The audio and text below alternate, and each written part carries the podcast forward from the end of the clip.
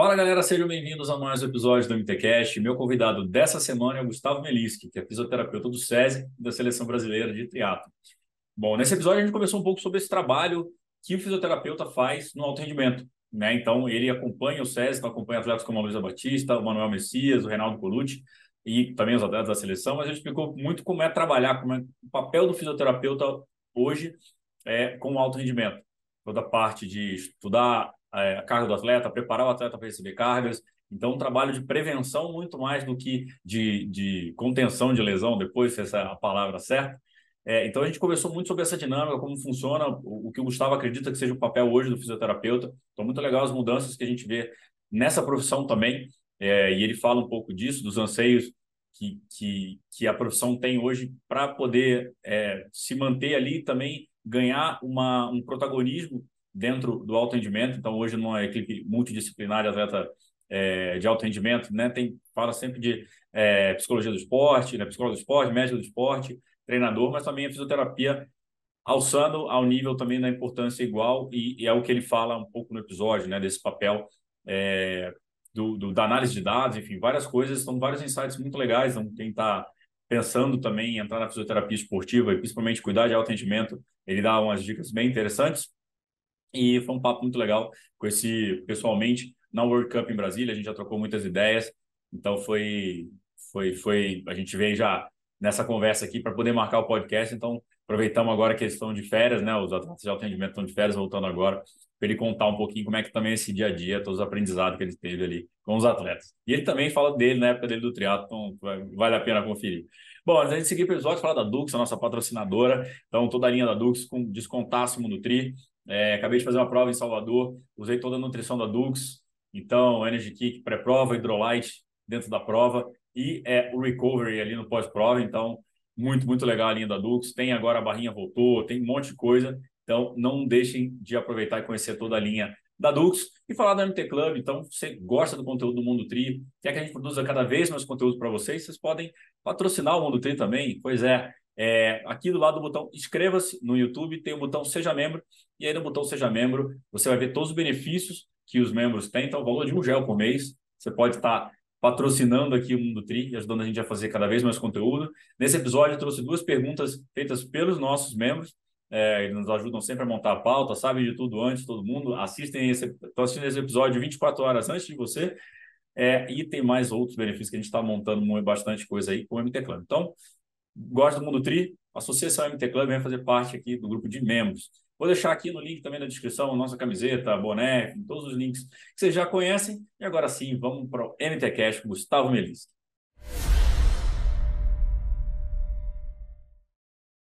Fala galera, sejam bem-vindos a mais um MT Cash. Meu convidado hoje é o professor doutor Gustavo Melis. Só porque ele falou para eu não falar isso, eu falei, só de propósito. E aí, meu velho, beleza? Tranquilo, Gabriel. E você? Tranquilo. Agora, agora vai ser só Gustavo, prometo. Não vai ser mais professor doutor. Boa. Melhor, melhor. Cara, primeiro te agradecer aí pelo, pelo tempo. A gente se encontrou lá em Brasília, né? E no, na WTCS. E depois tua vida, para variar, uma loucura, né? É, de viagem. Tem que fazer um vlog, cara, da tua vida de, de, de SESI e seleção. E mas que bom que deu tempo da gente gravar ainda esse ano, que eu tenho um monte de, de dúvidas aqui, curiosidades. Não, cara, que é isso. Obrigado pelo convite. Quando a gente bateu aquele papo lá em Brasília, eu estava naquela correria, prova feminina, acompanha masculina, ver como que está um atleta, ver como que está outro. E realmente achar um horário ali naquele momento, depois tinha PAN, tinha Copa do Mundo, estava uma loucura. Aí agora os atletas tiraram um descanso, já estão retornando né, para começo de temporada, e aí agora está um pouco mais tranquilo, dá para a gente combinar. E realmente eu preciso mesmo mostrar um pouquinho como que é um pouco mais essa realidade, cara. É que é tanta correria que aí nos dias você fala, meu, não quero expor tanto atleta, mostrar tanta coisa, aí você fica controlando um pouco, mas dá, dá para fazer muita coisa ali, assim, com essa galera. Cara, começando aí do começo, como é que tu foi parar no triatlo, assim? Você, já, você era triatleta antes e fisioterapia veio depois? Como é que entrou tudo, tudo isso no Bom, cara, eu vou, eu vou tentar me prolongar muito nisso, mas na verdade eu era da natação. Eu fui atleta de natação, uh, sempre fui atleta de natação e consegui uma bolsa de estudos numa universidade em Ribeirão Preto. Né? Integrei essa equipe na universidade, disputei Campeonato Brasileiro, Sul-Americano, Mercosul, Troféu Brasil, FINC. Uh, e aí eu quê, tinha um desempenho. Qual, qual que era tudo? Nadava 100, 200 livre e 100, 200 costas, cara. Caralho. Uma vertente completamente diferente Exato. do que é o triatlo em si, né? É, minha distância era até a primeira boia, depois eu, eu deixo quieto. Uh, e aí eu, sei, eu entrei na faculdade sabendo que eu queria trabalhar com esporte, cara. Fiquei em dúvida entre uma série de cursos lá e acabei optando pela fisioterapia. Uh, no decorrer do curso eu vi que eu ia ser mais um atleta de natação, né? Eu tinha um tempo bom em algumas algumas instâncias assim, mas era uma coisa que o sonho olímpico era era longe. Uhum. Então eu acabei optando uh, por gostei muito da física, comecei a optar um pouco mais pelos estudos, pela parte científica, pela questão da pesquisa, e saí da faculdade, cara, fui fazer mestrado. Saí direto da faculdade, entrei direto no mestrado e fiz a minha pesquisa de mestrado envolveu nadadores, ciclistas e corredores. E eu queria saber basicamente como que eles estavam pré-competição e o que que uma prova, uma competição gerava de desgaste nesses atletas e causava no organismo desses caras. Uh, junto com isso, eu fiz a especialização, tive título de especialista em fisioterapia esportiva e tal, e fiz, saí do mestrado, doutorado. Falei, beleza, gostei disso, quero dar aula, já comecei a dar aula na universidade aqui em Ribeirão. E aí meu trabalho de doutorado não foi uma competição, mas foi uma temporada inteira acompanhando esses atletas, né, cara? Eu queria ver como que eles começavam a temporada, as oscilações que tinha ali durante essa temporada, não só da questão de lesão, mas também da performance e as alterações fisiológicas que aconteciam no organismo desse atleta e até o pós-prova, até a pós-prova-alvo desse cara. Acabou o doutorado, falei, pô, beleza, agora estudei muito, quero dar uma parada. Cara, abri um concurso para universidade pública aqui em Ribeirão Preto, prestei, passei e falei, bom, vai ser isso, vou ficar nessa área acadêmica, né? Só que eu já tinha uma clínica aqui em Ribeirão Preto e já trabalhava com a Federação Aquática Paulista de Natação, sempre enveredado para essa linha da área de natação que eu sabia. E na clínica, cara, eu comecei a receber alguns atletas de triatlo, naquela coisa, meu, daqui dois meses tem o Iron, estou com essa lesão, estou ferrado, o que, que dá para fazer? E alguns desses atletas eram atletas de, do Eduardo Braz, até então técnico da equipe do SESI. Uhum. E a gente conseguiu fazer alguns trabalhos bem legais, cara, bem interessantes, assim, pré uh, Iron, Kona, algumas coisas assim, com alguns atletas que estavam lesionados. Isso nos anos 2016 e 2017. E aí, 2018, abri um processo seletivo lá para o SESI, da equipe do SESI de triatlo. O Eduardo me encaminhou o processo seletivo e falou: ó, se tiver interesse, está aberto, presta aí, quem sabe. E aí eu lembro que eu estava com duas universidades, a clínica, encontrei minha namorada um dia à noite e falei: meu, acho que eu vou prestar mais uma prova em um processo seletivo. Ela, pô, você tá maluco? Mais um? Falei, então, o problema é que eu acho que se eu prestar, eu vou passar porque é um tema que eu trabalho bastante, assim, tal. E aí fui, fiz a prova, fiz a entrevista, a hora que eu saí da entrevista, eu falei, ah, cara, essa vaga é minha. Aí, cara, caí no SESI em julho de 2018, dezembro de 2019 abandonei as faculdades, e aí, então, estou 100% dedicado à, à clínica e também aos atletas de alto rendimento. Assim, acompanho os atletas amadores aqui em Ribeirão Preto que chegam até a clínica, não só do Eduardo, de, outros, né, de outras assessorias também, mas, e aí, 100% com esses caras de alto rendimento, tentando entender um pouquinho desses dois mundos, tentando trazer um pouquinho para a realidade. Comecei a praticar o triatlo, senti na pele o que é quebrar em uma prova, treinar muito, sentir bem em uma prova. E aí, cara, desde então eu tô, tô nessa luta aí, desde 2018, focado com o triatlo. Agora, completando cinco anos, né? E aí a meta agora é até julho do ano que vem e depois a gente avalia mais um pouco como que vai ser, porque daí é mais um ciclo, mais quatro anos, e a gente tem que ter também o que os atletas querem e tal, mas vou ficar nesse mundo de triatlo, esporte de alto rendimento, porque é o que, que me move, o que, e essa emoção da incerteza é o que me chama atenção, cara. O, esse, você falou do, do ciclo, porque o contrato do SESI é, é, é por, por blocos de ciclo ou não?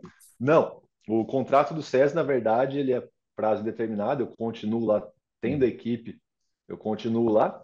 Uh, é mais entender que agora temos mais um ciclo de quatro anos, entender quais são os objetivos dos próprios atletas, né? Uhum. Uh, não tem nada certo, todos eles conversando, todos eles querem continuar, vão continuar pensando nos próximos jogos, tá? todos eles têm idade suficiente para isso. Uh, é que o último Jogos Olímpicos teve uma série de mudanças ali, assim, é. mudança de técnica, mudança de equipe, como que organiza, tudo mais. Então é aquele momento que você senta um pouco, respira, e já por já ter passado um pouquinho por isso, eu já estou me preparando um pouco psicologicamente para o que pode acontecer. Mas o objetivo é continuar, cara, até onde eu tiver energia aí. E ainda eu, enquanto eu estiver fazendo bem para a galera, né? Enquanto estiver ajudando, tamo junto. Boa. E, e você no triatlo? Você só falou dos outros, mas você no triatlo, como é que, como é que é quebrar na prova? Conta pra galera aí. Cara, eu sou um pato correndo, cara pedalando com paraquedas, e a única coisa que eu sei fazer é nadar. Eu saio da natação bem pra caramba, lá na frente, tudo mais. Mas na primeira prova que eu fui fazer, foi em 2022, né, na verdade, 2020 viajando, era aquele negócio dos Jogos Olímpicos, cancelou jogos, pandemia. 2021, aquela correria de jogos, muito tempo fora do Brasil mas foi um período que eu treinei muito, consegui treinar com os atletas nesse momento, então era bem gostoso, fiquei muito bem condicionado. E aí, 2022, falei, pô, beleza, tem um tempinho aqui, seis meses pelo menos até começar o processo de classificação, vou, vou tentar. E aí, a primeira prova que eu fiz já foi logo um, um long distance em Pirassununga, né, cara? Eu sou de Pirassununga, meus pais moram lá até hoje. Falei, pô, prova em casa, vamos embora. E aí, aquela empolgação, falei, tava com aquela coisa de prova de profissional, né? Meu, você não pode sair batendo muito, você tem que tentar desvencilhar desse contato inicial. E aí, eu, nadador de 100, 200, falei, pô, beleza, vou dar socar o pau nesses 200 metros aqui. Cara, cheguei na primeira bola, Jesus Cristo, vai ser difícil. Aí, mas eu saí bem da água, fiz a parte do pedal bem ali assim ainda, entreguei a bike legal. A hora que eu saí para correr no quilômetro 7, assim, mais ou menos, cãibra para tudo quanto é lado, não conseguia andar, baixa, longa, pé de sal, toma água, refrigerante. Chegou uma hora que eu falei, não, larga a mão, vamos completar tem que finalizar. E aí foi um dia que foi um, um choque de realidade, sabe? Entender o que, que é realmente o triatlon e quais são as sensações, porque no treino você tem uma sensação, atendendo os atletas você tem uma sensação, a hora que você está praticando isso é completamente diferente. E aí não deixei passar muito tempo, fiz o 70.3 de São Paulo, aí já foi melhor, não quebrei, entendi o que, que eu tinha que fazer, controlei um pouco a natação, ainda assim saí muito bem da água. E aí depois fui tentando algumas provinhas de, de distância mais curta ali, olímpico. Mas aí 2023 só treino de novo, muita viagem. Mas, cara, é, é muito bom. Mas pretendo não quebrar mais, cara. Pelo menos eu, eu espero, porque é muito doloroso se arrastar numa demora demais para acabar. Natação se arrasta por 25 metros, ali eu me arrastei por 14 quilômetros, é muita coisa. É muito, é muito tempo para pensar na vida e se arrepender das coisas, né? Nossa, para que que eu fiz isso? Parecia o final do doutorado. Por que que eu entrei nessa, cara? Ninguém me mandou, eu entrei porque eu quis, assim. Mas valeu a experiência. Cara, agora indo para o lado da física, né, do alto rendimento, como é que foi tu chegar no SESI ali? Quem era o Braz, né, de técnico, tava a equipe praticamente a mesma, né? Era o Brás como uhum. head coach, e a gente tinha o Miguel, que era o técnico da, da equipe de acesso, da base, Sim. basicamente, e também da seleção do paratriatlo, né? Legal. Então, eu estava cercado ali por pessoas que conheciam muito da questão técnica, e logo no primeiro dia que eu cheguei, assim, que o Eduardo me levou ao treino tal, a primeira pessoa que eu vi já foi o Reinaldo, cara. Eu falei, putz, o cara tem duas Olimpíadas, mano. O cara é campeão de Jogos Pan-Americanos tal e uma simplicidade em pessoa, tranquilo no treino. Aí encontrei Manuel, encontrei a Luísa, então esse staff uh, dando suporte para eles, eu conhecendo todos eles ali, assim, foi uma realização de um sonho, né? Estar tá em uma equipe desse nível. Uh, e aí a gente tinha alguns outros atletas, né, cara? Tinha o Edivânio, o Flávio Queiroga ali, assim, que ainda estava na equipe do alto rendimento, e a molecadinha da base, uh, que hoje já não é mais base, é o sub-23 aí do SESI, estava crescendo bastante. E aí, a hora que eu cheguei, o meu contrato sempre foi para trabalhar especialmente com o alto rendimento, né? Lógico, atender todos os atletas, mas quem precisava mais ali eram os atletas do alto rendimento. Aí eu cheguei, cara, foi aquela coisa, entender qual que era a demanda de cada um deles, quais eram os objetivos. A gente estava naquele período de início de classificação de Jogos Olímpicos, tentar entender o que é uma pontuação de World Cup, o que é pontuação de WTCS. Primeiro dia que me explicaram, não entendi nada. E aí vai aprendendo. Mas o primeiro passo foi fazer uma avaliação com esses atletas, cara, identificar o que, que eles tinham de queixo. Uhum. Eu queria saber realmente o que, que eu podia ajudar dentro do calendário deles. Né? E aí era muito aquela coisa, eu tinha aquela visão idealista da área da, da ciência, da área da pesquisa, mostrando, pô, tem que fazer isso, isso, isso, isso, porque vai ser legal lá na frente. E aí o Eduardo me trazia para a realidade e falava, cara, é, a gente tem esse prazo aqui, os caras ficam no Brasil durante tanto tempo, o que, que a gente pode fazer nesse período? E aí então a gente foi entendendo como que funcionava essa demanda em cada um desses atletas. E aí, conversando com o Manuel, com a Luísa e também com o próprio Reinaldo, uh, dentro dessa experiência dele de carreira, aí a gente vai entendendo muito mais como funciona, como que é o limiar de um atleta de alto rendimento, limiar de dor desses atletas, em qual momento você vai ter que entender que tem que tirar carga realmente, ou qual momento que não, ele consegue suportar. Então foi esse momento de chegada e sentir um pouco da realidade do alto rendimento, que aí é pressão para tudo quanto é lado e eu com um extintor de incêndio ele tentando apagar um fogo, cara. Mas é muito massa. E, cara, como é que é na prática isso? Assim, sei lá, chegou é, que, que é, a, a, tua relação com o atleta, imagino que você, bom, é uma equipe multidisciplinar, né? Então, tem o Eduardo botando, no caso, vai, vamos falar o head coach agora, não, não mais o Eduardo, mas tem o técnico botando carga, tem o atleta, tem você tentando fazer com que o atleta assimile também essa carga, mas também falando, cara, tem que tirar porque vai dar. É, é mais ou menos como é que essa dinâmica funciona? É... Simplificadamente. No mundo, É, não, assim, no, no mundo real, cara, é, a gente não consegue apl aplicar aquele conhecimento de laboratório, sabe? É, o viés da pesquisa, ele ainda não consegue, uh, a, a, pesquisa não consegue captar realmente 100% do que é a prática ali, assim. Então, entender o que, que é esse momento, cara, ele vai ter que sofrer nesse momento. Eu entendi que a fisioterapia, na verdade, não, não sou eu quem dou a carta, né? O atleta ele tem um objetivo, o técnico, a comissão técnica ali tem que desenhar o caminho para que ele chegue nesse objetivo, calcular qual que é a carga, qual que é a intensidade, volume, a densidade desse treino. Uh, e o meu papel como fisioterapeuta é sentar com essa pessoa que vai prescrever essa carga e entender que, pô, daqui três semanas, esses caras vão começar a fazer um treino um pouco mais intenso. Por mais que seja início de temporada, já vai começar a aumentar o volume, começar, começar a aumentar a intensidade. Então, ali em janeiro, os caras já vão estar socando carga. Tá, se em janeiro ele tem está apto a receber essa carga, o que, que eu preciso fazer agora para que ali ele esteja apto? Meu, o meu trabalho é muito mais tentando prever algumas coisas que vão acontecer no futuro e tentar assimilar um pouco dessas cargas uh, com um pouco de antecedência para que ele consiga construir isso aos poucos, do que simplesmente chegar na hora e falar, ó, tira a carga. Uh, eu não sou um fisioterapeuta muito conservador, assim, né? Até por algumas lesões que os atletas já tiveram. Não, vamos experimentar, tenta lá, vamos ver como é que é, porque eu entendo que, cara, o objetivo dele é o rendimento. Uh, se fosse para deixar a, o atleta descansando, parado, esse é o protocolo normal. A gente sabe que é isso que ele vai fazer, ele vai recuperar com tempo normal, mas no atleta de alto rendimento a gente não tem esse tempo. A velocidade com que as coisas mudam é muito rápido. Então, quanto mais eu prever essa situação e condicionar ele para que ele esteja apto a suportar aquela carga, é o melhor. E aí, se não der certo realmente, aí sim gente tem que tirar carga e tudo mais. E uma coisa que influencia demais e que com o tempo isso foi melhorando é a convivência, a confiança do profissional com o atleta, cara. Você já sabe a hora que o cara tá meio borocochô, que ele tá puto, que dá para você mandar uma mensagem, trocar uma ideia, a hora que, meu, deixa ele lá um pouco, tá com o bucho virado, daqui a pouco a gente troca uma ideia. E aí você vai conseguindo pegar um pouco essa, essas manhas e até o momento de abordar e falar para ele até ele entender, falar, pô, realmente eu preciso fazer isso agora, né?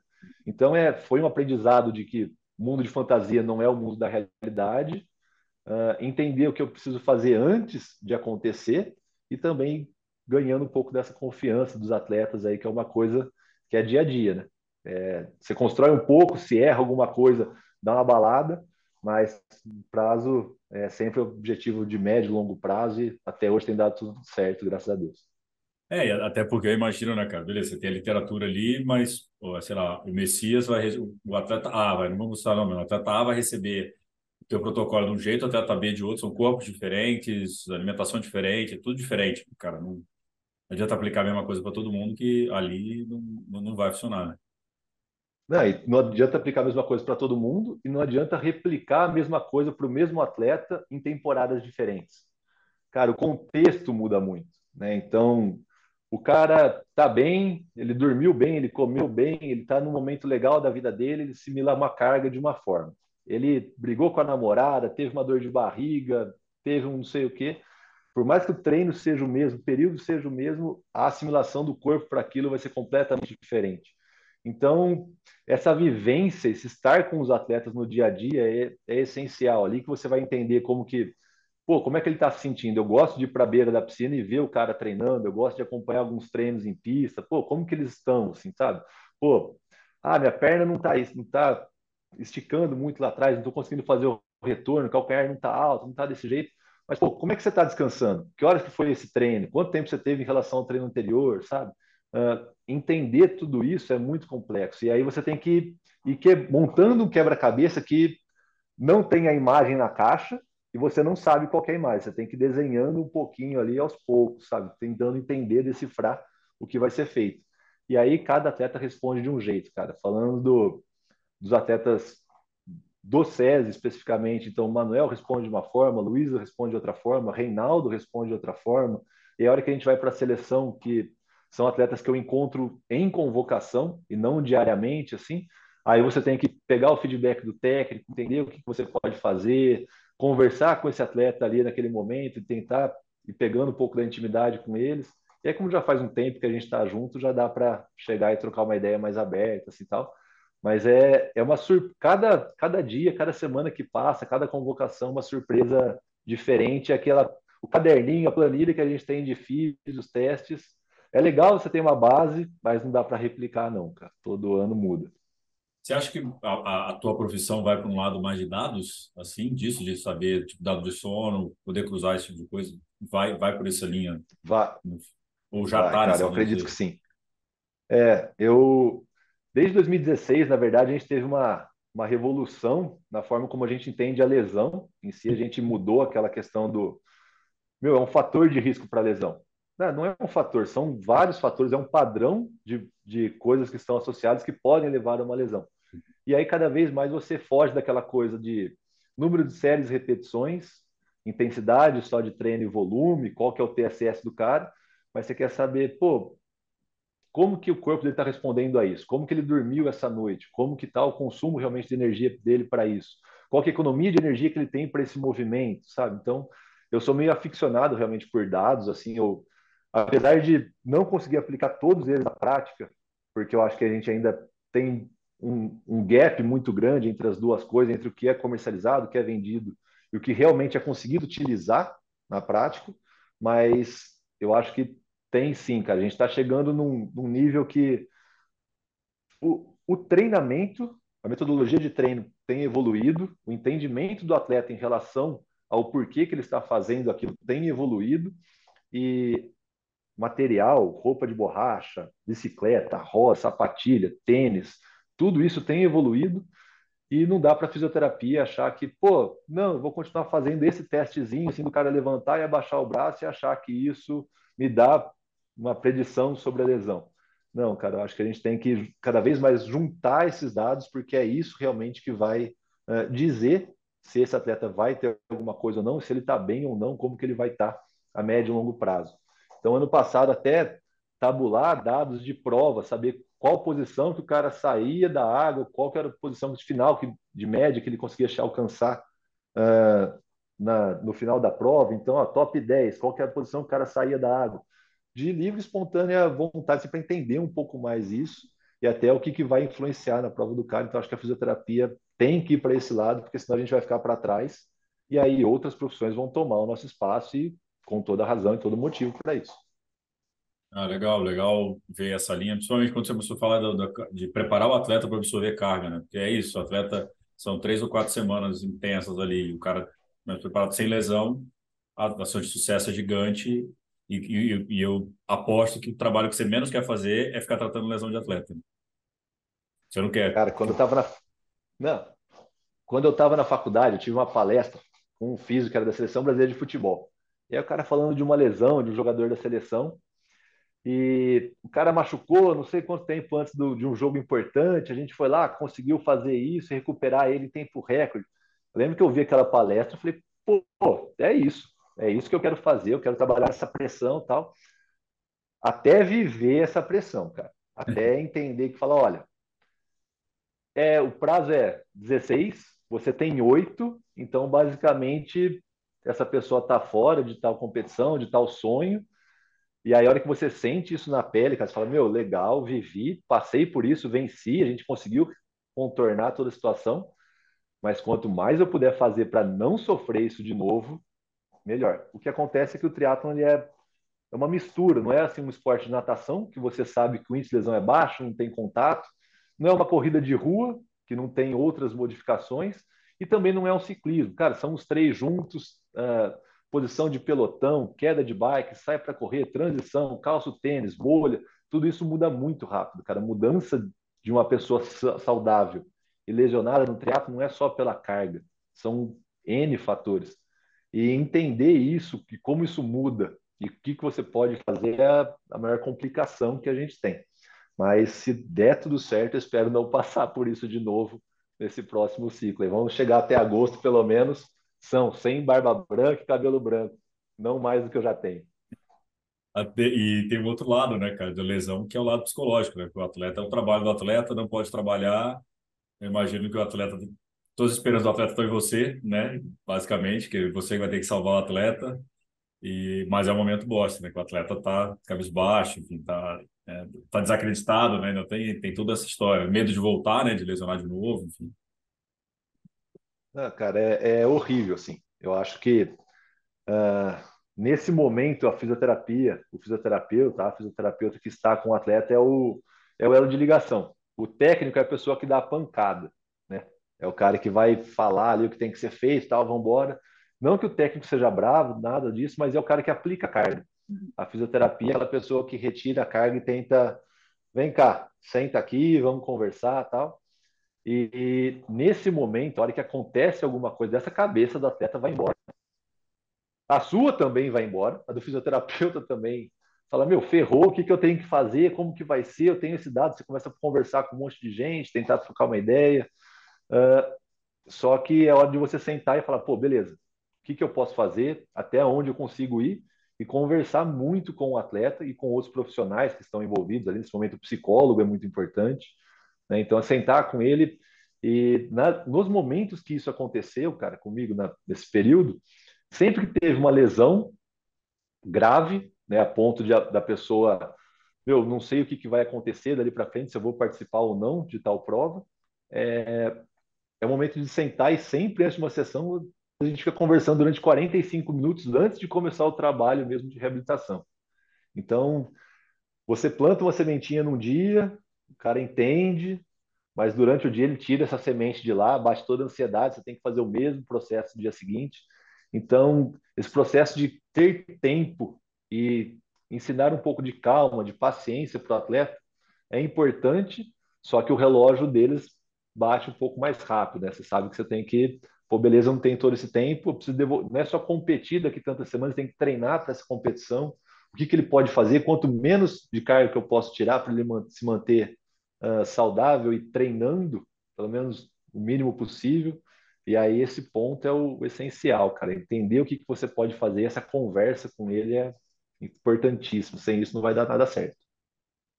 Todo, mundo vai acabar virando também psicólogo do esporte, né, cara? Tem que Vai ter que tirar um vai ter que se especializar nisso em algum momento, né? Cara, todo mundo vai ter que aprender a cuidar de pessoas, assim, sabe? Entender como conversar e passar a informação, sabe? Esse contato é muito importante. E quando, a, quando essas coisas aconteceram, uma, uma psicóloga que sempre me ajudou muito e até hoje, a hora que o negócio aperta, eu mando mensagem a Carla de Pierro. Então, meu, Carla, aconteceu isso, tá desse jeito o cenário, tá de perna pro ar o negócio aqui, eu tô nesse desespero, eu tô fazendo assim, tá certo, não tá, o que, que é mais que eu posso fazer? Ah, vamos marcar uma reunião todo mundo junto. Então, precisa, cara. E tem hora que não tem jeito, você vai precisar apelar para para Deus e o mundo e falar psicólogo, me ajuda aqui, psiquiatra, qualquer coisa, porque tá batendo. Não tem jeito. Cara, como é que como é que a seleção apareceu? Era só o SESI e agora a seleção também. Então, 2018 eu entrei, né? Fiquei lá em 2018 inteiro, 2019 e 2019 ia ter o Pan-Americano de Lima, né? Uhum. E a seleção ia fazer um training camp uh, em São Luís Potosí, no México, e de lá seguir para Lima, né, no Peru, para o Pan-Americano. Uh, eu já fazia esse trabalho com o Manuel e Luiz, e até então era a única equipe que tinha realmente um fisioterapeuta dedicado 100% a essa modalidade. Aí a gente teve uh, alguns atletas de fora, né? então o Cauê, o Diogo Sklebin também foram atletas uh, que integraram a seleção naquele momento, a Vitória e a Bia Neres. E como cada um era de um, de um cenário, como cada um era de um local, e eu já trabalhava com dois atletas, trabalhava com o técnico que ia, já tinha essa proximidade, uh, foi, foi se desenhando um cenário para que eu pudesse começar a acompanhar esses atletas em alguns momentos. E aí, no, nesse período de training camp em altitude, pré-Jogos Pan-Americanos, foi a primeira convocação.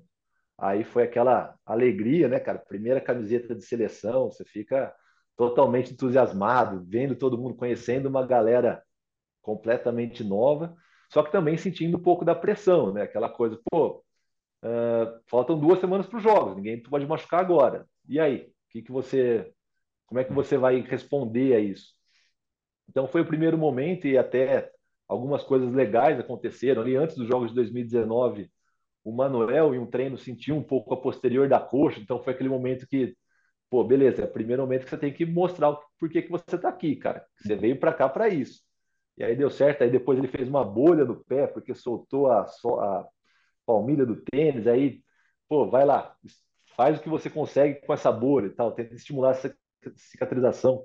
Então, a partir dali, eu acho que o trabalho ele foi bem feito, os atletas uh, gostaram do trabalho, o retorno para a confederação foi interessante uh, em termos do cuidado, e a partir daí, então, comecei a acompanhá-los. E desde 2019, então, 2020, preparação para os jogos que não aconteceu, viagem uh, de treinamento fora na hora da, da pandemia, 2021, longo período fora, então foi uma coisa que foi aparecendo ali aos poucos, né? Então acho que é, tem muita gente que me manda no Instagram, pô, quero participar da seleção, como é que eu faço? Cara, a primeira coisa é estar envolvido com o esporte. Por mais que seja amador, você tem que estar no meio, você tem que ter a mão, a vivência do esporte de alto rendimento. Assim uh, o amador de que para ele completar o Iron em 11, 12 horas, para ele é o alto rendimento dele, esteja envolvido com isso. À medida que você vai ganhando mão, ganhando confiança, naturalmente o, o, o desempenho desses atletas, os atletas de maior desempenho vão chegando até você e as portas vão se abrindo um pouco. E sempre que possível entender, se aproximar das provas de curta ou então de, de triatlon olímpico, assim que são provas completamente diferentes da longa distância. E, pô, trabalhe com a longa distância e quer integrar a seleção olímpica é uma coisa que é um caminho um pouco mais difícil, né? Então, acho que esteja envolvido com os atletas, esteja envolvido com a modalidade, e quanto mais isso for, for acontecendo, as coisas vão acontecendo meio que naturalmente. Assim. E aí depois é preparar para passar um pouquinho de nervoso, uma ansiedade, uma queimação de estômago, mas saber que é muito gostoso, cara. Falando num case mais específico, aí você fala até onde der, né? É, quando a gente se encontrou em Brasília, a gente falou muito sobre a Luísa, né? A Luísa estava com você e eu vou lembrar, eu cheguei na sexta-feira, teve o um jantar lá para retirada do kit, que né, fizeram antidoping, todo quase que quase que me levaram junto lá. Todo mundo que passava lá estavam levando para antidoping. É, quase é... eu fui também. e aí eu falando, fui perguntar para a Luísa, né? E, e eu falei, Ei, Lu, como é que você tá? Aí ela olhou para você. Ela não me respondeu é. se olhar para você, você estava do lado. Ela, ah, tô bem, né? A Luísa, já conheço a Luísa pessoalmente, a Luísa é mais tímida e tal. Eu falei, a cabeça tá boa? Ela olhou também para você de novo, falou, não, tá, tá, tá, daquele jeito, tudo. É, e aí a gente se encontrou no domingo e conversou. É, se você, o que você puder falar, é o caso da Luísa, né? A Luísa passou por uma temporada muito difícil de lesões. É, é uma atleta fortíssima, se dispensa qualquer comentário, mas também é, acho que o atleta de alto rendimento tem uma, uma hora de teimosia, porque ele não quer realmente abrir, não quer falar que tá com dor, é, não quer abrir mão de todos os objetivos e tal. Como é que foi essa experiência com a Luísa esse ano e o trabalho aí que vocês estão desenvolvendo para a Luísa voltar a competir, a, a, correr, né? Basicamente voltar a correr, né? Conseguir Sim. correr esse ano. Exato. Uh, é, a Luísa, basicamente, meus dois momentos de maiores provações, assim, dentro da profissão, de conhecimento, foi com a Luísa, né? Não que os outros atletas não tiveram, já teve com o Reinaldo, pré-Iron esse ano, que teve uma queda, algumas coisas, mas falando especificamente da Luísa, uh, antes dos Jogos Olímpicos, ela teve duas lesões muito sérias, assim, uma ela teve uma queda de bike, precisou ir para centro cirúrgico, fazer um debridamento, algumas coisas nessa lesão, e pouco tempo depois teve uma lesão por estresse, por sobrecarga uh, na região do sacro, né, e isso foi uma lesão também que, hora que a gente viu o diagnóstico, eu olhei para Eduardo, assim, e falei, cara, até agora a literatura fala que ela está fora dos jogos, né, a gente chamou ela para conversar e tudo mais, e deu super certo recuperou, competiu, não foi a performance que ela gostaria, nem a performance que a gente sabe que ela poderia executar naquele momento se estivesse 100% saudável, mas competiu, né? fez o papel dela ali.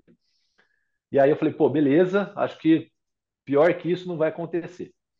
Fim do ano passado, estava viajando, cara, estava Réveillon, ou seja, que dia 30 de dezembro eles me mandam uma mensagem, viu, eu torci o pé aqui numa corrida, tá, acontecer isso. Falei, bom, eu volto para o Brasil dia 4, eu acho. Chego aí no SESI dia 4. Chegando, eu dar uma olhada, mas vamos ver o que aconteceu. Nesse tempo, a gente conseguiu um raio-x, ela teve, tinha uma fratura no pé. Isso atrasou o início da temporada dela, né? Então, atrasou o início de temporada, teve que correr um pouco atrás, é aquela ânsia né, de colocar muita carga, correr atrás do prejuízo, pode ter provocado algumas coisas. Não foi só isso, né? mas isso foi um dos fatores que pode ter provocado o que aconteceu ao longo dessa temporada. E aí eles saíram do Brasil, se eu não me engano, foi ali para maio, assim, alguma coisa, e eles foram fazer a perna europeia das provas. Eu encontrei com eles somente no Canadá, né, em junho, julho, ali assim. Eles voltaram para a Europa, eu voltei para o Brasil. Eles fazendo um training camp lá na Suíça. E aí um dia chega uma mensagem da Luísa falando: Meu, tô com uma dor na coxa aqui, assim, parece que é muscular tal. Isso, se eu não me engano, a queixa dela foi no dia 14 de agosto. falei, bom, Lu, faz esses movimentos, vê como que tá, vamos tentar controlar assim, só que tudo por mensagem, tudo por orientação, né? E aí, todo mundo já meio que acionado, o pessoal da CBTRI, o Virgílio me ligou, falou, Gustavo, dá para você ir? Como é que você tá? Eu falei, não, Virgílio, precisar, eu estou à disposição. Cara, eles foram bem rápidos nesse ponto. Ó, então tá, você embarca tal dia, embarca dia 20, dia 22 eu cheguei lá. A hora que eu cheguei lá, vi ela andando, eu falei, puta, não, não parece ser simples. A gente jantou, deitei ela na maca, assim, fomos fazer alguns testes. Fiz os testes ali com ela e falei, bom, Lu, beleza, vai lá, descansa e amanhã a gente conversa, né? Vou conversar com o Reinaldo que a gente vê o que vai fazer amanhã. Ah, beleza. Ela saiu do quarto, a gente fechou a porta, estava dividindo o quarto com o Reinaldo. Falei, rei, hey, cara, não é simples. A suspeita é que pode ser uma série de lesões e que em algum dos casos pode ser caso cirúrgico. Tá? Na pior das hipóteses, pode ser isso. Bateu aquele desespero em todo mundo. A gente conseguiu um apoio muito grande do pessoal lá da Suíça também, que marcou um ortopedista no dia seguinte, pela manhã. Eu fui com ela até o ortopedista, no mesmo dia fizemos uma ressonância, e ali foi constatado algumas lesões, lesão em diáfise de fêmur, dos dois fêmurs, assim, então no meio do osso do fêmur, da coxa dela, dos dois lados, na sínfise pública, no colo do fêmur, de um dos lados do quadril, e também uma lesãozinha na articulação do quadril, assim. E aí foi aquele momento que, meu, tira a carga completa, decide, manda a Luísa de volta para o Brasil, deixa ela na Suíça para tratar comigo, como que vai ser. E o nosso maior problema já era não só pensar nos pontos que ela tinha que fazer para classificar, correr atrás dos pontos que ela não tinha feito até então, mas tinha um Pan-Americano, né, cara? É, a Luísa é uma das atletas mais duras que eu já conheci. E ela pode estar cansada, exausta, dolorida, tudo. Ela vai sempre querer competir. Ela, ela confia no taco dela, ela quer competir, ela quer estar ali. E aí, a hora, foi uma hora que eu cheguei para ela e falei: Lu, você não vai participar da Grand Final. Você está fora da Grand Final, esquece. E aí foi o primeiro choque. Né? Foi o primeiro momento que a gente conversou. Ela já tinha entendido um pouco isso antes, mas beleza. E eu sempre cozinhando o galo para saber em relação à Copa do Mundo de Brasília, porque pelo prazo, e a minha primeira impressão era que ela não iria competir, e que depois o Pan-Americano também de duas semanas ali, esquece, ela também não ia. Então, basicamente, ela encerrou, encerraria a temporada em agosto, né, cara, sem ter competido direito uma vez só. E aí foi uma coisa que a gente foi trabalhando, trabalhando, até o momento que eu falei, bom, ela está evoluindo, dá para começar a colocar carga no ciclismo com ela, colocar carga na natação, mas a corrida ainda não. Corrida não, vamos fazer só educativo e tal.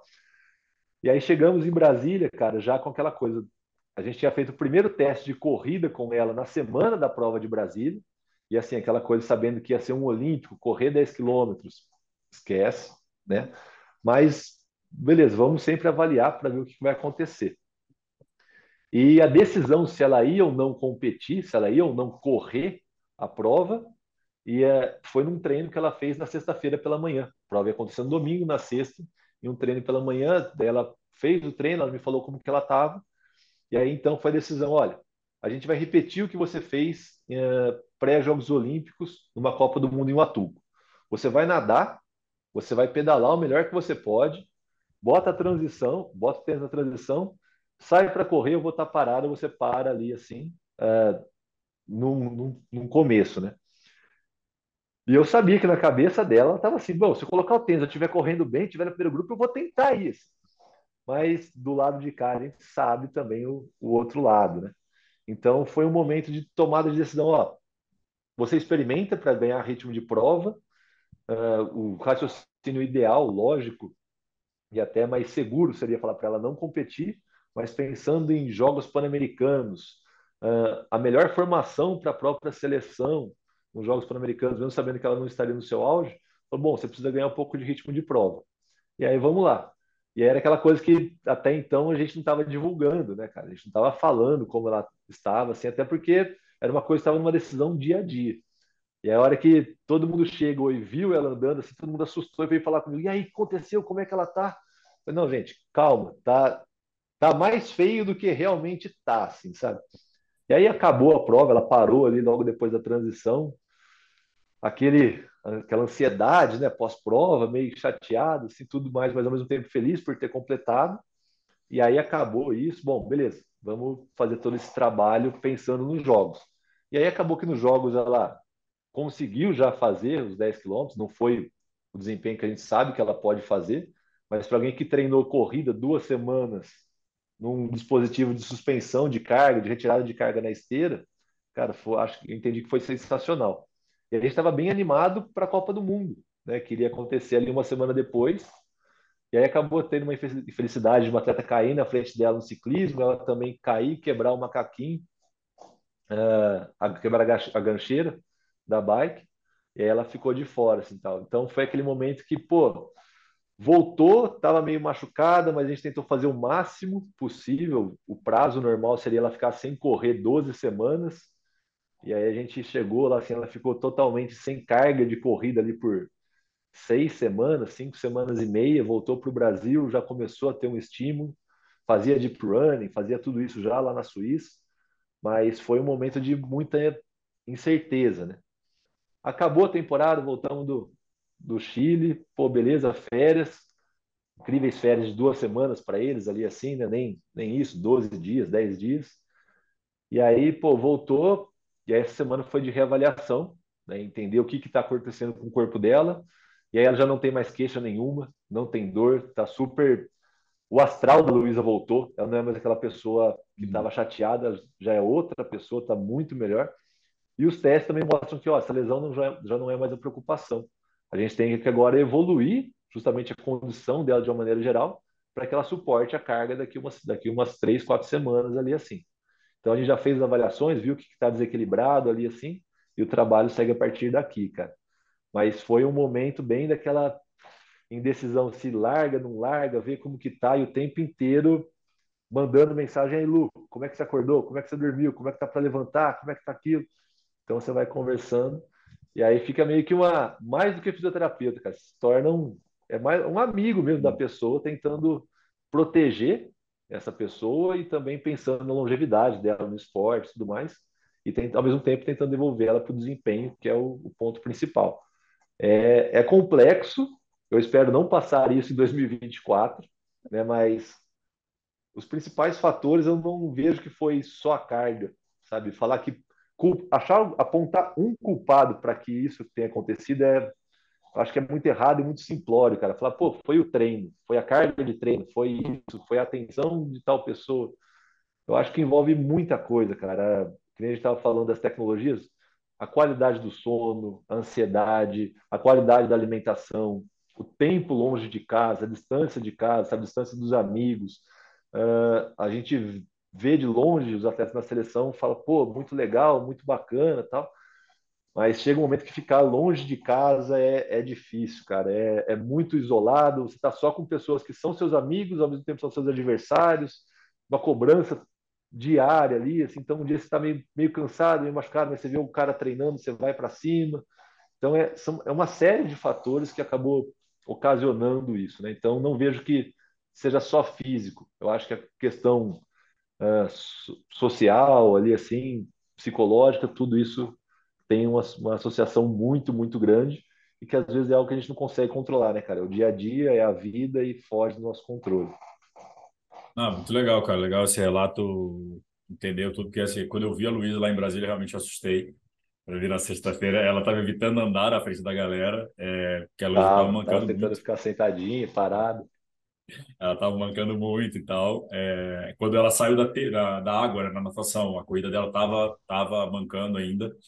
É, e aí, beleza, aí quando e, e assim, eu, quando eu falei com vocês, falou, ela, ela não vai correr. Aí quando você falou, cara, me posicionei na saída da transição para garantir isso, porque eu sei, e eu pouco eu conheço a Luísa, sei que ela é, ela, é, ela é cascadura, ela é casca grossa, ela ia, ela ia tentar. E, mas é isso, né? Tem que ter também essa responsabilidade. Porque o atleta tá ali, né? O atleta quer fazer, o atleta. Mas é por isso que existe o técnico, senão o atleta ia tentar fazer força todo dia até, até se matar, né? É, é o atleta de alto rendimento é isso. Né? É, cara, o atleta ele tem um objetivo, que é ganhar. Ele não tem o objetivo de competir. O objetivo de qualquer atleta do alto rendimento, dos 55 que alinham ali numa WTCS e tal, é ganhar. Ninguém está ali para, ah, vou só participar dessa prova.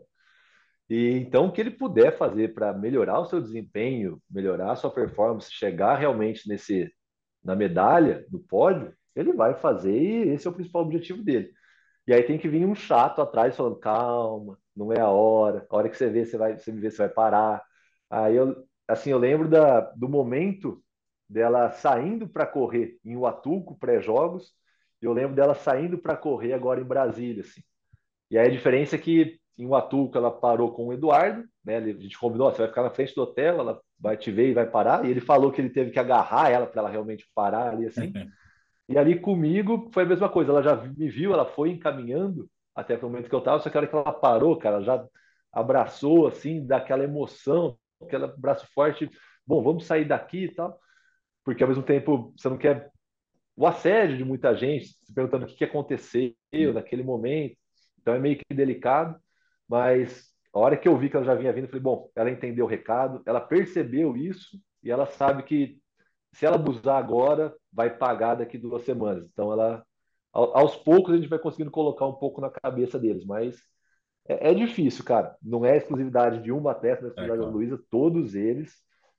O objetivo deles é ganhar, pronto, acabou. Se tiver que sofrer para isso, eles vão e, e vão embora. É, até porque, né, cara, o, o planejamento pelo fechamento do, do, do calendário agora, para a Luísa classificar para os jogos, ela precisa estar tá completamente saudável já para o começo da temporada, que é só, ela tem poucas chances, né, de de performar bem, né? É, e a Luísa não pode não performar bem mais nas provas. Não adianta ela tentar é, ir com tudo agora para completar né, a World Cup em Brasília, lesionar e aí só voltar a conseguir competir em abril, maio, que ela tem menos chance ainda de, de ponto. Né? É, é, simples, é simples assim. É assim. É, aqui do, aqui do é. ar-condicionado é fácil falar, né? Exato, né, cara? A hora que você tá ali na beirada, assim, conversando com o atleta, ele sabe disso, ele entende isso, mas ao mesmo tempo ele fala, pô, é um dia a menos para treinar, né? Então, ter esse equilíbrio é muito complexo, assim. Mas falando dela agora especificamente, assim, a gente, eu me surpreendi como ela voltou, sabe? A hora que eu vi ela no primeiro dia, ela estava feliz, cara. E isso dá uma tranquilidade para a gente muito grande, assim. E a hora que você vê ela nesse cenário, você fala assim, pô, beleza, segura, sabe? Porque a hora que ela tá bem, assim, desse jeito, é se der tudo certo, continuar desse jeito, vai ser legal. Então, eu acho que é um cenário difícil, assim como foi 2021, ali, assim, pré-jogos, mas eu não vejo que é impossível, cara. Eu acho que ela tem, se tem uma pessoa que eu acredito que tem esse potencial para desempenhar e correr atrás desses pontos, correr atrás dessa pontuação, para largar as principais provas e aí sim crescer dentro do ranking, eu, eu acredito que a Luísa tem total potencial para isso e não duvido nada que isso possa acontecer, cara. Agora é, agora vai ser uma emoção a cada prova, né? Então, cardiologista tem que estar em dia. O dela é seu, né? Todo mundo, né? Tem que ser o equipe. É, então, eu principalmente, exato. Dela eu sei que tá. Aí agora a questão ver como que vai ser esse, esse ano que vem. Mas tô, a gente está bem animado, cara. Eu especificamente estou bem animado e bem confiante que pode dar tudo certo, sim. Pensando nesse para a seleção como um todo, nesses Jogos Olímpicos, acho que tem tudo para ser o nossa, nossos melhores jogos até então. Falando em melhor, melhor jogos, né? Esse ano quem teve uma temporada excepcional foi o Messias, né, Manuel? É, como é que é estar tá ali do, do lado dele ali? Que, que, qual o trabalho que o Manuel te dá? Vamos, vamos falar do corte do podcast agora. Esse trabalho, estou brincando, mas é, Não, cara, o... é um atleta já experiente também, vai para os segundos jogos. É, esse ano dois pódios, né? Em WTCS, né? Então, tipo, mais altíssimo nível ali, andando talvez acho melhor. O Manel dispensa comentários, né? O Manel anda demais já há muito tempo. Mas esse ano tem sido um ano especial e uma crescente pensando nos jogos. Né? Como é que tá é, desse lado aí? Uh, cara, falando especificamente do Manuel, eu vejo ele uh, com dois momentos assim desse período desde que eu acompanho ele. Até os Jogos de Tóquio e pós Jogos de Tóquio, né, cara? Eu acho que os Jogos Olímpicos, tudo que aconteceu ali naquele momento, gerou um amadurecimento muito grande para ele como pessoa e como atleta, cara. Ele ele sentiu que é capaz, que é possível, uma coisa que todo mundo já já via de fora, mas eu acho que ele realmente sentiu isso na pele, né? E falando de Manuel e Luísa, são duas pessoas completamente diferentes, assim, o, o Manuel talvez ele seja a pessoa que mais que eu mais atenda nos momentos que a gente está junto, no momento que a gente está em viagem e tal. Então, manda mensagem de manhã, à noite, tal, e enche o saco, dá risada. Ele é uma pessoa muito próxima, assim, cara. Eu considero ele um amigo e não um atleta só com quem eu trabalho, né? O cara é fenomenal. E o, o trabalho dele, na verdade, não é na questão da, só da prevenção. O Manuel tem um, um conhecimento do próprio corpo que é, é impressionante, assim ele, ele não chega com aquela coisa para eu investigar o que está acontecendo com ele. Ele já chega dando o um relato específico. Oh, no treino eu senti isso no momento tal, nesse local. Ele já, já me explica muito bem o que está acontecendo ali, assim. Então, fica muito mais fácil uh, o trabalho nesse ponto. Tiveram algumas intercorrências ao longo dessa, dessa temporada, uma, uma dor na região do tórax, do diafragma ali, assim, que já vem incomodando há um tempo, alguma, teve uma lesãozinha na costela que a gente não sabe como surgiu, teve uma, uma lesão que parece ter sido uma fratura em algum momento da temporada de uma costela dele, mas uh, é um cara fora de série, assim. E com ele o trabalho realmente é muito mais de identificar o que ele está me falando, o que está sentindo e tentar traduzir isso, o que, que eu posso fazer para ajudar realmente pô, agora vai lá e me ajuda no treino de corrida, me ajuda a filmar isso, me ajuda aquilo outro. Ou então, não, ó, tô sentindo que falta esse fortalecimento aqui, cara, você precisa fazer alguma coisa nesse sentido, e aí ele já consegue direcionar até um pouco mais de uma maneira um pouco mais autônoma, né, que foi um resultado dessa evolução, de amadurecimento dele nesse tempo todo. E a cabeça dele tá uma coisa assim impressionante, sabe? Aquela é uma pessoa tranquila, ele acredita nele e ele não tem vergonha de falar isso, é aquela pessoa super simples. Todo mundo vê ele correndo e acha que ele é uma pessoa, pô, extravagante, fala alto pra caramba. Não, ele é quietinho na dele, super de boa, fala baixo, mas o cara é, é um cavalo, assim, sabe? É muito forte, muito forte, tem um entendimento de corpo muito bom. E o maior trabalho talvez seja a encheção de saco, mensagem, dando risada. E uma coisa que ele é impressionante é o limiar de dor. Então, aquela coisa de sensação, oh, quero só uma liberação hoje, vamos lá, tal. Para fazer uma liberação desse cara, não é uma só, ah, vou ali deslizar um creme que vai resolver. Cara, você tem que socar a mão porque o limiar de dor dele é impressionante. Então eu saio quebrado o atendimento dele, mão, antebraço, fala, meu, você quer me ferrar, tiver que fazer duas dessas por dia, já era. Não tem como. Mas ele está no momento que é excepcional, cara. Acho que desde a da prova de Valência, se não me engano, que ele foi a primeira medalha dele em World Cup, uh, e depois ele pegando em Cagliari ano passado, as provas esse ano. Então foi muito bom. E aí, por sorte, tive tive o prazer, a oportunidade de estar junto com ele em Abu Dhabi, uh, também em Montreal e aí também agora no Chile, né? Deu enchendo o saco, falando que eu, sou eu que dou sorte, cara. Não é treino, não, sou eu que estou dando sorte. É, o, quando eu gravei com o Manuel, ele falou, ele falou, é, ele falou, se eu, é é? Se eu não ganhar uma medalha olímpica, eu vou ser um atleta frustrado, assim, é, vou ficar muito... Então, é, não lembro se foi exatamente essa palavra, mas ele falou, cara, trabalho para ganhar uma medalha olímpica, se eu não ganhar, eu vou ficar, não vou ficar feliz com a minha, com a minha carreira, assim. Você fala, cara, o cara tá, é. tá realmente se cobrando, é o nível de cobrança surreal. Então, é, cara, é uma coisa que a gente olha e fala, meu, são quatro anos de trabalho para uma uma prova de menos de duas horas, muita coisa pode acontecer. E, e ele só está falando isso, só tem essa opinião. Assim, acho que todo mundo acha isso, não só dele, mas também de outras pessoas, assim, do mundo todo, porque a pessoa realmente acredita, cara. Já sentiu que é possível, né? Já sentiu que é possível fazer isso, tal. E aí falou, meu, já experimentou o gostinho da medalha, né? Já já experimentou o gostinho de cruzar a linha de chegada com muita gente atrás. Falou, pô, gostei disso aqui, acho que dá é. para brincar aqui mais um pouquinho. Meu velho, indo para uma outra linha, você atende, como você também tem a clínica, né? Lida com amador, né? A gente tem aqui no Mundo Trio o MT Club, né? Um clube de assinatura aqui do Mundo Tri. E hoje eu mandei no grupo, falei que ia gravar com você e recebi duas perguntas aqui. A primeira foi do Paulo, aqui, o Paulo Panucci, é, que acha que a grande diferença, talvez, do atleta amador e profissional é, você falou muito sobre preparar o corpo para receber carga, né? O atleta amador hoje em dia está treinando talvez volume de hora quase muito próximo do que o profissional, sem preparar o corpo para nada, sem descansar nada. É, e o que ele perguntou é o que fazer, né? O que os amadores podem fazer para ter uma boa recuperação? Eles precisam de físio regularmente ou só em situações específicas?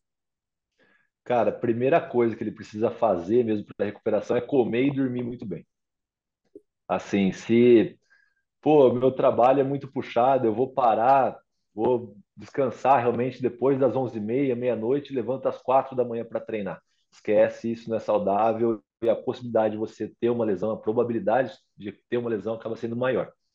Tá? Então, se você tiver descanso e alimentação, legal, seu risco para lesão ele já vai ficar lá embaixo. Tá? Uh, achar que fazer a liberação, a físio, uma vez a cada 15 dias, pô, eu vou lá, o cara faz uma liberação, me sinto bem pra caramba. Dói um pouquinho, mas depois eu pego, faço uma bota de recovery e tal. Achar que isso é o que vai prevenir lesão, cara, é jogar contra o, a minha própria profissão, vamos dizer assim, mas, cara, se você não tiver descanso e alimentação, esquece. O ponto positivo e o porquê que eu falo isso para os atletas amadores que eu trabalho, é, por que é importante que você venha com uma certa regularidade a físico. Não precisa ser todo dia, mas se você quiser desenvolver um trabalho de prevenção, de fortalecimento específico para o gesto, uma, duas vezes na semana, legal. Ó, não quero fazer isso, tem outra pessoa que prescreve, que está legal, mas eu quero é, fazer só um acompanhamento de físio no sentido de marca mesmo, de liberação. Cara, pense nisso pelo menos uma vez a cada 10 dias, 15 dias no máximo, ali assim. Não é porque a físio vai evitar essa lesão, mas ela vai identificar muito mais rápido o que está acontecendo ali assim. Né? Então, identificar alguma coisa no começo é muito mais fácil de recuperar, tratar e evitar que isso vire um problema lá na frente.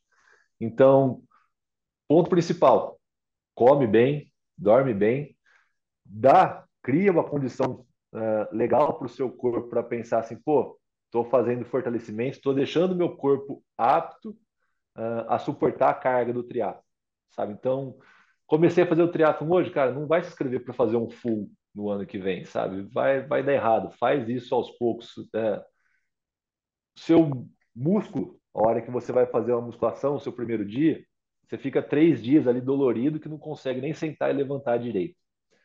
Isso é um metabolismo normal. O músculo vai demorar umas 70 até 72 horas para ter uma reconstrução de micro ruptura ali assim. Tendão, cara, já responde de outra forma. Então você vai demorar 14 dias, talvez, ali até um pouco mais, dependendo de como for esse incremento de carga. Então aí começa a surgir tendinite, uma série de coisas, tendinopatia. Osso, metabolismo de osso, você vai pegar uma coisa de cinco semanas, seis semanas, até seis meses para uma troca completa. Cara, você tem que dar tempo para o seu corpo se adaptar a tudo isso, fazer esse incremento normal de carga. Quis acelerar isso, vai dar errado. Então, calma, paciência e cria condição legal para o seu corpo. Ah, não tem ninguém que faz isso. Tenta, entre em contato com alguém que é da, da área do triatlo especificamente, porque alguém que nada, que pedala ou que corre é diferente, nadar, pedalar e correr na sequência, posição de bike, tudo isso influencia. Então, depois que tem alimentação e descanso, aí, se, aí sim pensa na questão de fortalecimento e correção de alguns desequilíbrios de mobilidade, de força, e aí também uma manutenção, que nem o carro tem a manutenção regular, ali, a cada 10 mil quilômetros, no triatleta a gente vai fazer a cada 10, 15 dias, cara. Então, tenha um fisioterapeuta de confiança para você mandar uma mensagem, a hora que, pô, sentiu alguma coisa no treino? Manda, por mais que você está longe da outra sessão, você já consegue ter uma ideia do que pode ser feito, se necessário, adianta e identifica isso. Não é não é achar que a maca vai resolver o seu problema, não. A gente está ali mais para direcionar o caminho do que para ser o, o milagreiro da coisa. É, que a galera só chega quando está desesperada já, né? A prova daqui a três semanas geralmente, dá um jeito, né? Exato, geralmente tá assim, nunca apareceu na física. É. Falta duas semanas para o full, viu? Eu tô com uma canelite, eu tô com uma lesão no tendão, eu tô... Você fala, cara, você quer que eu faça o quê? Vou torcer por você, porque não, não dá tempo, né? Então, essa manutenção regular é muito importante justamente para isso. Eu tô rindo porque eu já fiz isso com a minha física. é atendido pela Renata Ortiz. Eu tava morando na Itália, cara. Tive uma queda de bike, acromioclavicular, ligamento, rompi ligamento e tal. Beleza, tinha, sei lá, três meses para recuperar. Aí, quando veio... Eu lembro que eu tava escrito pro área, o único área que eu fiz na vida foi esse. Aí, cara, só treino indoor, indoor, indoor tal. Eu, eu tinha acabado de mudar também, não conhecia muita gente. Falei, cara, vou continuar treinando, senão vou ficando doido aqui. Beleza. Aí são duas cirurgias. A primeira você coloca o fio de fio de Kirchner, se não me engano, e depois Sim. você tem que fazer mais uma cirurgia só para retirada. Super, super simples. No dia que eu marquei a cirurgia, eu liguei para ela. Oi, Rê, tudo bom? Como é que você tá? Saudade. Ela, o que, foi, Gabriel? Falei, então, tive isso, isso e isso. Ela, legal. Falei, cara, vou, preciso recuperar, porque né, tem prova e tal. Ah, quando é que é a prova? Falei, daqui a duas semanas. Ela, o quê? Falei, é, daqui a duas semanas eu tenho que largar no Ironman. Ela, Gabriel, mas você não nadou nada esse período? Eu falei, não, tem três meses que eu não nado. Aí ela, ai meu Deus do céu. Aí começou. Mas aí eu, aí eu fui responsável, eu combinei com ela e falei, ó, se não der, eu, eu vou te mandando feedbacks e eu vou te mandando vídeo, gravar vídeo todo dia para a galera que, que né, da, você já está cansado de saber dessa lesão, mas assim, quem não teve tipo de lesão de ligamento, o ligamento está muito rígido, né? No começo e depois tem que ir soltando. Então, meu braço não passava, cara, um pouco, da, um pouco acima da linha do ombro, do, da cintura. Então, até eu ter a extensão total do braço, até poder nadar, é, eu fui nadar, acho que eu nadei quatro vezes antes da prova, mas assim, é, a primeira tentativa de natação foi, foi desesperadora. Seu braço Parece que nunca nadou, né? Nunca mexeu o braço na vida. E deu certo, a natação foi boa até na prova. É, eu, eu tive uma lesão, cara, faz 10 anos esse ano, na verdade. Inclusive, acho que foi ontem. Foi 5 de dezembro de 2013 a minha lesão. É, eu caí, cara, tava andando de longboard, não era nem bicicleta, andando de long, descendo uma ladeira aqui em Ribeirão. Cara, caí, quebrei uma clavícula, cinco costelas, perfurei um pulmão Caraca. E tive um traumatismo aí na, na cabeça. Cara, por tudo isso, tive que ficar internado, dreno no pulmão, encurtando um pouco a história. Não pude fazer cirurgia na clavícula. tive que esperar a cicatrização óssea para depois começar a mexer. E aí eu mesmo fazendo pedido para saber, fazer raio-x e tudo mais, ver como é que estava. Primeiro sinal de consolidação, falei, beleza, hora de começar a abrir o braço, cara. Meu, era desesperador. Esse negócio de ganhar amplitude, pô, a hora que a pessoa tá deitada na maca, eu começo a fazer com ela, eu falo, pô, pode xingar, porque eu sei que é, é ruim, cara. É ruim, não é tem ruim. jeito e precisa. Mas é. é. E eu fazendo a distância, cara. Porque ela tava no Brasil e eu lá. Ela mandava os vídeos, ficava com a, com a, a, a vassoura, tentando puxar. Cabinho de vassoura. Fazendo as coisas e tal. Eu falei, cara, que doido. Porque nem lá eu tinha um fisioterapeuta de confiança. Falei, cara, se não for a Rê, já tinha me atendido muito no Brasil antes de eu. Falei, cara, se não for, a, não for ela, não, não vou conseguir. E aí deu certo. Tipo, desci ela desesperada, mas deu certo. O, a outra, outra membro do clube também perguntou, acho que já respondeu, mas né, né, físio seria a parte preventiva ou somente corretiva, né? Então acho que a preventiva é bem melhor, né? Para não ter corrigido. é bem depois. melhor, cara. Uh, uma, é mais fácil, é mais rápido, e se você colocar na balança entre prevenir a lesão e recuperar uma lesão, você colocar na balança a questão financeira, que é o que no fim das contas a pessoa realmente opta para a decisão, ali assim, cara, é muito mais barato prevenir. É muito mais barato prevenir. Você pode achar caro fazer duas, três vezes no mês ali acompanhamento, ou então fazer um trabalho de prevenção, de fortalecimento específico, duas vezes na semana. Não é só musculação, mas fortalecimento específico direcionado para aquilo. Uh, você pode achar caro, mas se você comparar com o momento que você machucou e tiver que correr atrás do prejuízo, aí você pode preparar o bolso, que é, é caro. Não, não tem jeito. É, é uma série de coisas. Então, sempre que possível, previna. E o lado positivo dos atletas que eu, amadores que eu trabalho é justamente isso. Geralmente, a, a primeira vez que eles chegam na clínica é porque eles machucaram. Estão machucados, sentiram isso na pele. E aí, depois que eles fizeram isso, sentiram, falaram: ah, beleza, acho que agora eu vou começar a fazer uma manutenção com você aqui. Eu tive alta já, mas a gente consegue fazer? Dá para fazer? Eu falei, não, perfeito. Aí essa, essa pessoa dificilmente vai ter alguma coisa, e quando tem, é uma sessão, já resolveu e pronto, acabou. Do que ficar três, quatro meses tratando alguma coisa e afastar de prova, de treino. É horrível. E aí, tu, e, e querendo não pensando no atleta amador, qualidade de vida, né, cara? Porque quando você começa a perder qualidade de vida para fazer qualquer outra coisa, esquece treino, né? É levantar da cama, é, é tá, tá com família e tudo, por causa de, disso é, é. o atleta profissional de história, né? Mas o atleta amador, pô, não, não faz sentido levar até esse ponto. Apesar da gente levar, é. normal. Aí é a hora que a pessoa acaba afastando de vez do esporte, é. desiste de tudo, chuta o pau da barraca. Então não, não deixa chegar nesse nível, não, cara. O triatlon é muito gostoso para as pessoas que estão envolvidas na modalidade, assim, as provas, uma coisa muito bacana. Então, vale a pena, se cuida, sabe? Tenha uma, uma galera que te acompanha aí, uma assessoria, um profissional de fisioterapia, de nutrição, de psicologia, porque, e não é uma coisa que só atleta de elite precisa, não, cara. É uma, uma autocobrança individual muito grande dentro da modalidade, porque todo mundo quer melhorar, independente de uhum. qualquer coisa, da posição, todo mundo tem o seu objetivo. E isso gera um desgaste, você precisa se preparar para isso, não tem jeito.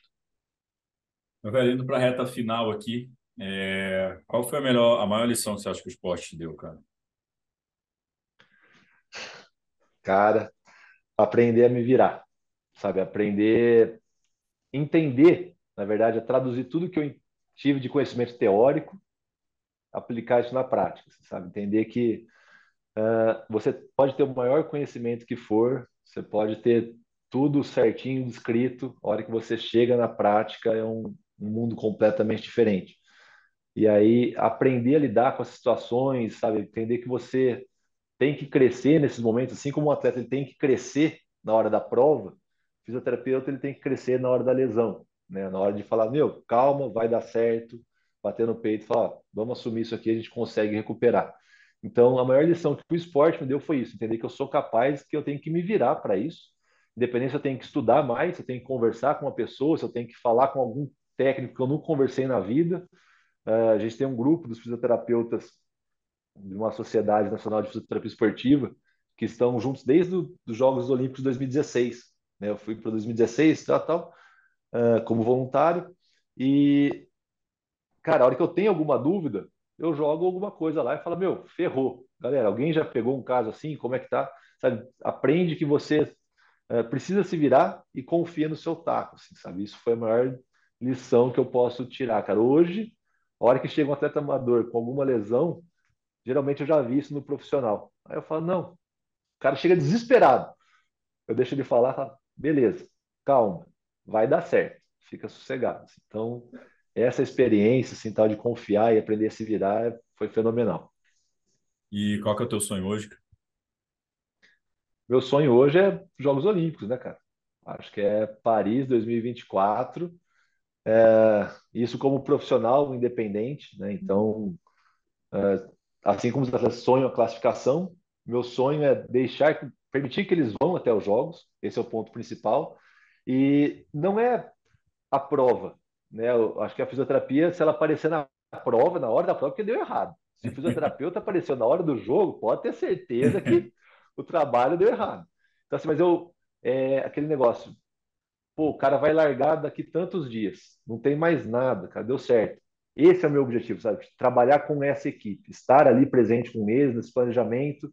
Galera, acabou, cada um agora descanso e pré-jogos e vão embora. Eu acho que esse é o ponto principal e saber que o meu trabalho foi bem feito. Assim, isso é o, é o principal objetivo. E depois traduzir tudo isso que eu aprendi com os atletas de alto rendimento para a prática, para o amador, para a clínica especificamente, passar isso um pouco para os físicos que trabalham comigo, com a equipe. Então, é, a hora que sempre tem algum caso, eu jogo no grupo nosso, assim, galera, está acontecendo isso, e aí, o que, que vocês fariam?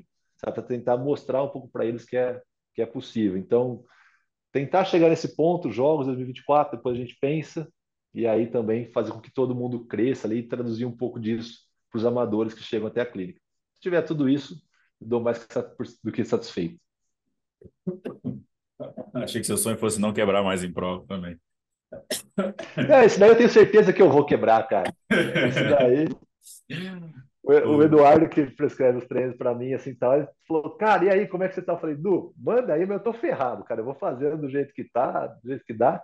Tenho o objetivo de fazer algumas provas ano que vem, mas já tenho certeza que vou ter que treinar muito para não quebrar, porque, ó, tô quebrando no treino. Você imagina na prova.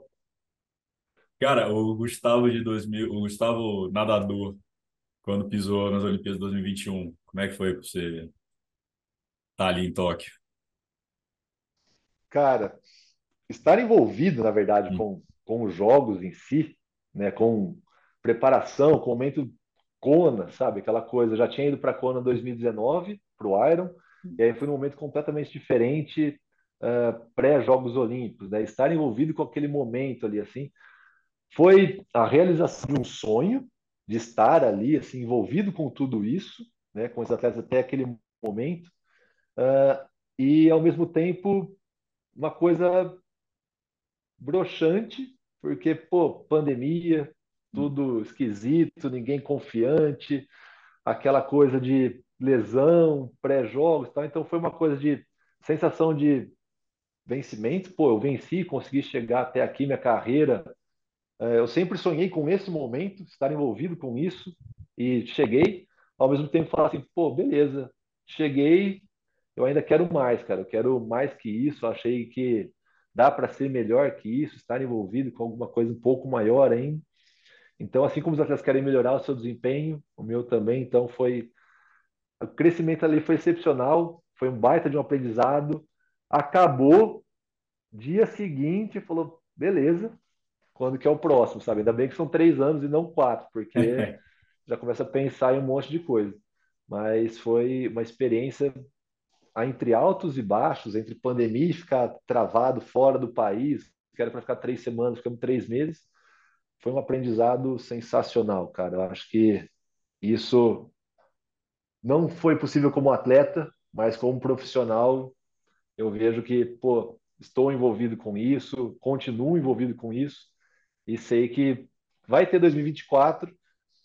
E eu tento me planejar, falar assim, pô, depois a gente pensa. Mas a cabeça já está assim, cara, 2028 é logo ali, né? Mas será que 2032? Depois você começa a é. pensar é. outra coisa. Calma, calma. Ah. Eu sei que vai ser, vai ser um trabalho, mas se puder continuar indo atrás disso, que esse, esse vício nessa sensação de competição é, é excepcional, é animal. Velho, te agradecer pelo, pelo papo, pela, pela resenha. É, Porto sempre, sempre aberta aí para você. Prazer te conhecer pessoalmente Brasília, né? A gente já conhecia mais na internet tudo, mas em Brasília a gente trocou ideia lá e, pô, Portas aí, sempre precisado do Mundo Tri, tá aqui, quiser escrever, vídeo, áudio, qualquer coisa, pode tá, tá, tá em casa aqui. Não, que é isso, cara. Eu que agradeço, sempre acompanhei, na verdade, até acho que na, na primeira primeiro podcast que você gravou, a primeira entrevista, na verdade, que foi com o Eduardo, e a gente estava travado em Portugal, assim, estava dividindo quarto com ele. Desde então, cara, já acompanhava, acompanhei o trabalho de vocês, sem crescimento tudo mais. Pô, foi sensacional, pode ter certeza que a gente vai manter muito contato, vou te mantendo informado assim, das atualizações, como estão as coisas, tudo que der para falar. E vamos ver, 2024 eu me comprometi com o pessoal da clínica aqui de mostrar um pouco mais do dia a dia com os atletas de alto rendimento, né, cara? Todo mundo me cobra, inclusive os físicos que trabalham comigo. Então vamos ver, 2024 é meu objetivo pessoal, acho que vai dar certo. Vamos ver. Ah, vamos armar isso aí junto. Vamos, vamos, vamos desenhar isso aí junto. Ia ser legal mostrar isso aí aqui para a galera ver também a diferença, ver o quanto que trabalha um atleta, um atleta de alto rendimento, enquanto trabalha também toda a equipe ali que está com ele. Fechou. Perfeito, combinado. Valeu, galera. Esse Valeu, foi mais cara. um podcast professor doutor Gustavo Melis. Eu ia, eu ia encerrar, tinha que encerrar assim. valeu, galera. Até semana que vem. Valeu. Falou.